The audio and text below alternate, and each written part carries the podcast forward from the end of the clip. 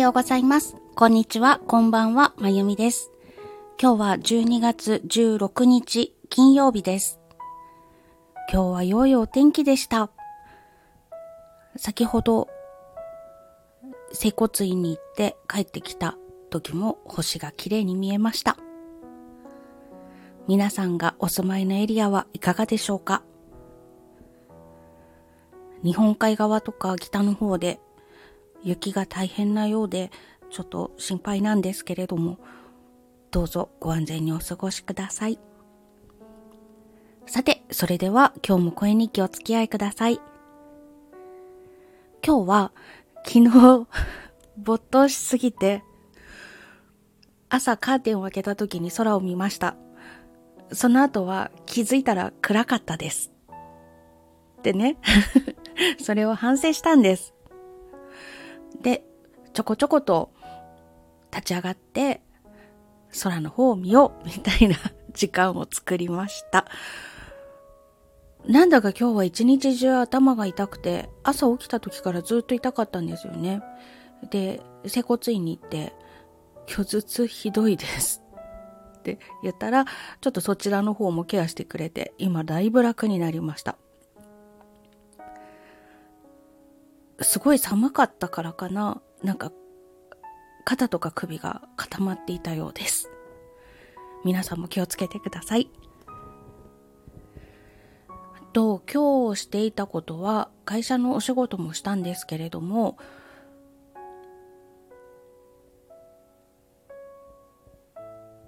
あれ？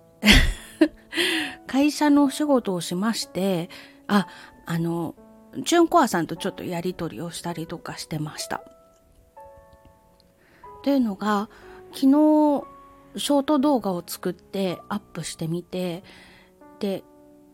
またちょっとハマりそうな気配なんですけど iMovie でもう一本ショート動画を作って YouTube の方にアップしようとしてたんですね。そしたら権利の申し立てっていう制限欄のところに出てきて、え、だって私の曲で私作ったジャケット画像で、で、なんで著作権の問題が出てくるの？って思ったんです。あの、オリジナル曲、今、公表してる2曲とも、著作権を、権利を放棄するかどうかっていうのもまだ決めかねてるんですけれども、特に委託してないんですね。どうしようかなと思ってて。気兼ねなく使っていただきたいっていう気持ちもありますし、あの、池の主の方はそもそもその楽器吹く人が少ないからまたさらに文句を狭める必要もないんじゃないんだろうかっていうのがあって、こちらも楽譜公開しようとは思ってるんですけれども、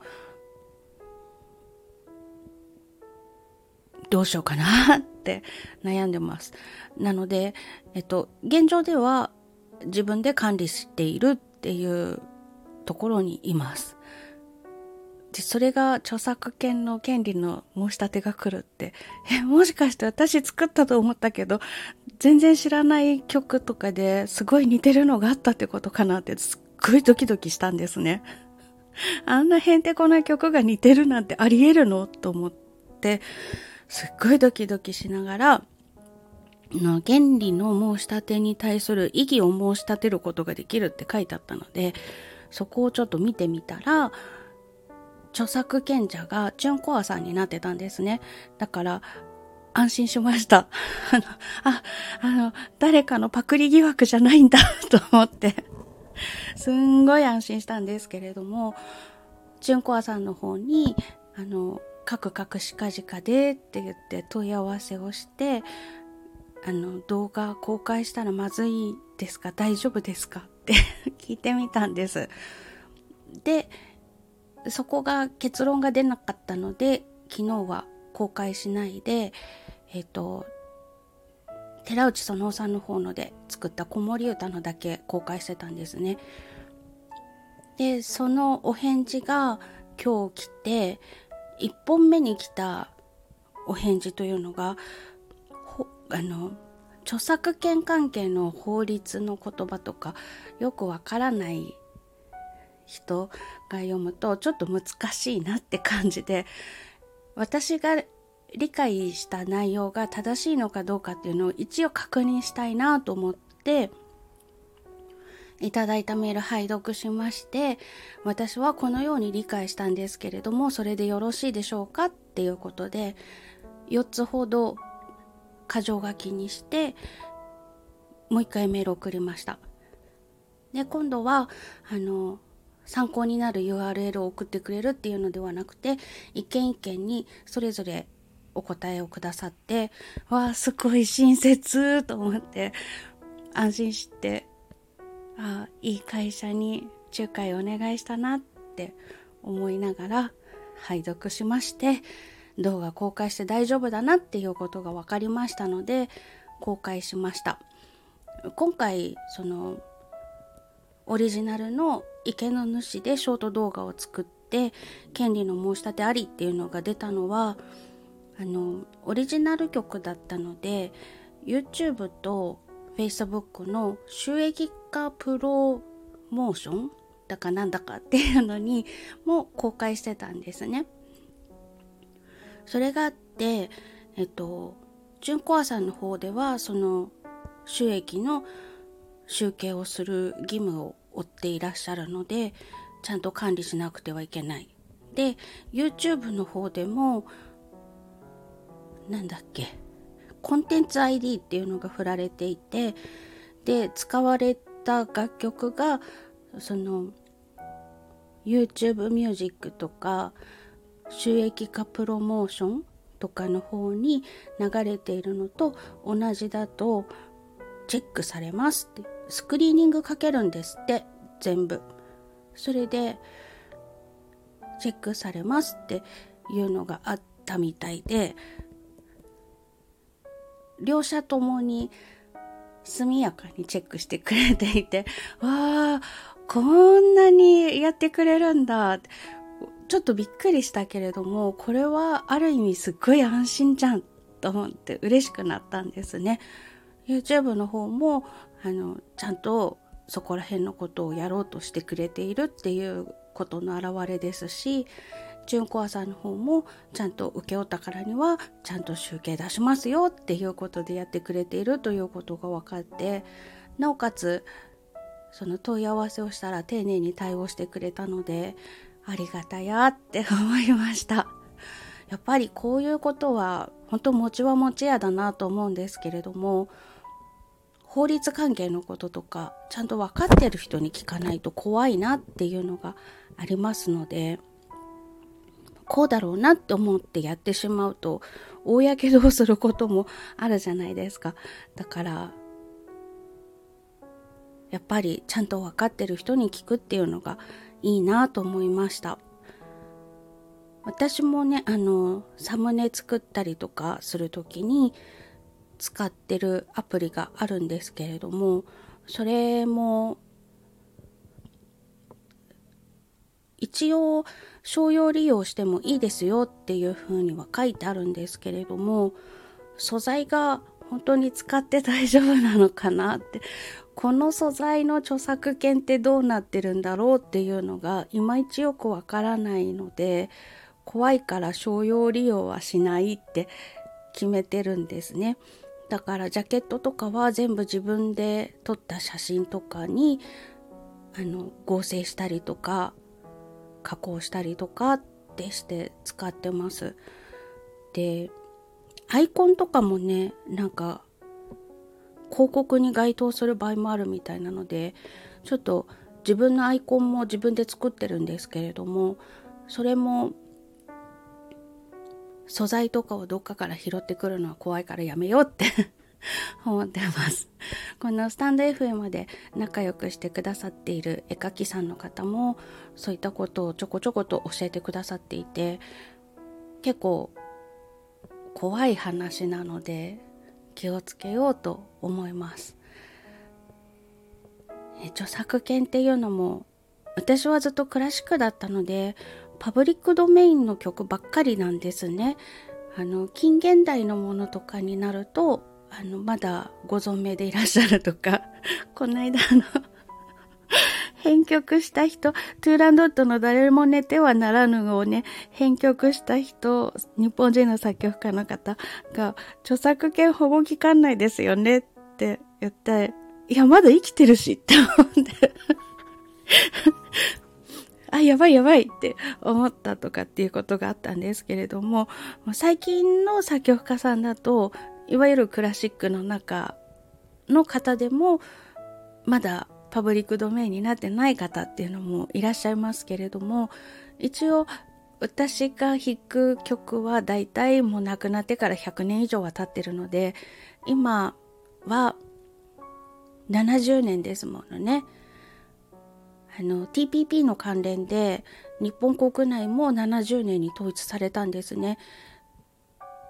それまでは日本の国内だと没後50年で保護期間が切れてたんですけどあの TPP ので70年になってでもヨーロッパとかだともっと長い国とかもあるみたいなんですよね。100年とかなのかな。でもまあ大体私弾くのは100年以上経ってるのでまあ大丈夫だなっていうところの方ばっかりだったのであまりその著作権というものを考える必要がなかったんですね。でこのスタンド FM を始めてから寺内園夫さんとか轟千尋さんとかを弾くようになってあとたまに映画音楽とかもこの1号室の方でも前は弾いて収録してたんですけどそこら辺で初めて著作権の使用の申請をする楽曲申請をするっていう必要が出てきて著作権というものを身近に感じたんですけれども多分クラシックの奏者の人ってすっごくそこら辺の権利関係疎いんですよ。あんまり関係ない世界にいたので。であの法律もすごい幅広いですし音楽なんかは、まあ、なんだかんだ問題はありますけれどもジャスラックとかねネクストンとかそういったところが管理してくれていて分かりやすいんですけれども文章とかだと著作権者誰？みたいな感じのあのもその方が亡くなっててその70年の保護期間内の方で誰に聞けばいいの？っていうのがわからない方なんかもいたりとかして夫があの本を出す時にその権利者誰？っていうのを探すのにすっごい苦労している話とか聞いてああまだ音楽は整備されてていいんだなって思ったりとかします。まあ、だからといってちょっとジャスラックのやり方っていうのにも問題を感じてたりとかっていう部分もあります。いろんなことでねあの音楽教室のことだけでもなく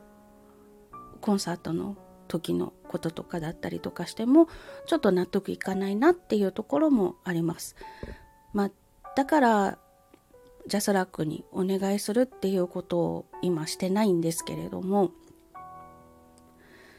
うん、まあそれはそっちに置いといて、だいぶその管理してくれる会社というのがちゃんとあって、サイトも整備されてるっていうのは、すごく申請しやすい状況を作ってもらえてるんだなと改めて思ったりとか、うんと、YouTube の会社だったりとか、チュンコアさんがちゃんと法律にのっとって正しいことをしてくれているっていう安心感とかそういうのがあって助かるなって思いました。あと自分が曲を作るようになってすごく身近になったんですけれどもその著作権のことをちゃんと勉強した方がいいなと思いました。あの宅建の勉強した時にね すんごい大変だったんですよ。あの、たかだか宅建なんですけれども、あの勉強をもう一年したくないから、絶対に一年で受かろうと思って、会社行きながら宅建の勉強もしてってした時に、もうすごい真剣にやりすぎて円形脱毛症になるぐらい真面目に勉強しちゃって。ちゃんと一回で取ったからよかったんですけれども。だから法律系の勉強するの嫌だっていうね、あの、民法の言葉とかめっちゃ難しいじゃないですか。もうどうとでも取れちゃうし、言い回しがなんかよくわかんないしっていう。そういうのがあって、法律の勉強したくないって思ってるんですね。あの、珍しくしたくないって拒絶反応を起こしているのが法律の勉強なんです。あの算数とかもね私1たす1が2になるっていうのが納得できてないから算数理解できないんですよあの小学校の算数でつまずいたんですだって1たす1は1の場合もあるじゃんとか ねりんごとかおみかんとかが1個1個って並んでたらそりゃ2個だけれどもさお水をお鍋に2杯入れたら、1たす1だけど1じゃんとか なんで2になるのっていうのがわからなくて、そのからくりが理解できないから、算数わからなくなったんです。でも算数以上に、あの、法律の勉強するっていうのがまた円形脱毛症になるよと思って嫌なんです 本当にね、あの、美容師さんに言われて気づいたんですけれども、3個ぐらいできてて、あの、1円玉ぐらいのサイズのと、もうちょっとちっちゃいのと、5円玉ぐらいのサイズのとってできてたんですって。ふわーって感じでしょ。そんな思いして取った宅建をね、今じゃもう全然使わない生活をしているという。何なんだよって感じのことがあったのでもう法律の勉強したくないんですよ。でもねこうやって自分でいろいろと作るようになって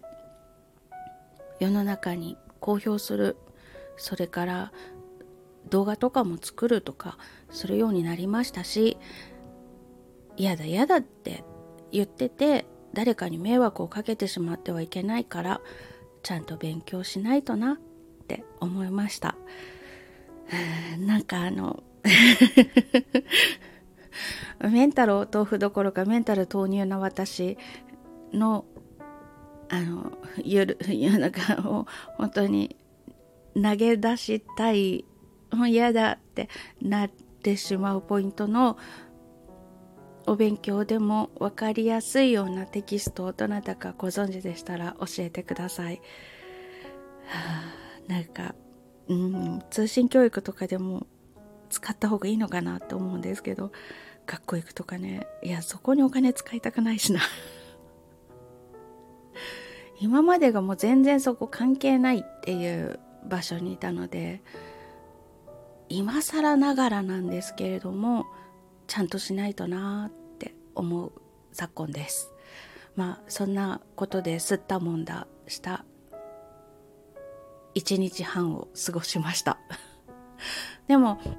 あのチュンコアさんの方からその集計の関係とかがあるから権利の申し立てありっていうのが出てるけれども著作権の侵害をしたわけじゃないし公開して大丈夫ですよっていうことを確認取れましたのであの池の主で作ったショート動画公開しましたちょっとねあの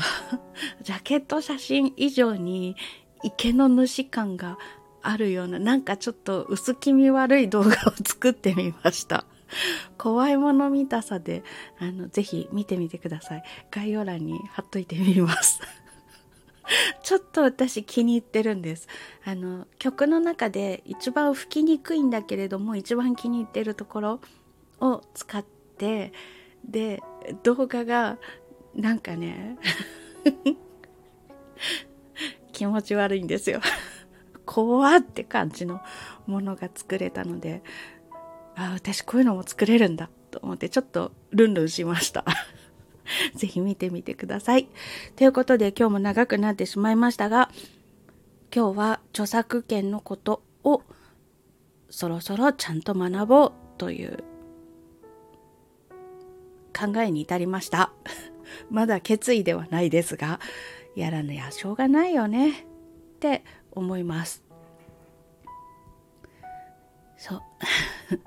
知らなかったでは済まされない部分っていうのもありますから、やっぱりちゃんとしないとしょうがないですね。ということで、今日も最後までお付き合いいただきましてありがとうございます。あの、著作権関係の法律のお勉強本当に、あの、度が100個ぐらいつくような初心者でも分かりやすいようなテキストをどなたかご存知でしたらレターください。よろしくお願いします。それではまた。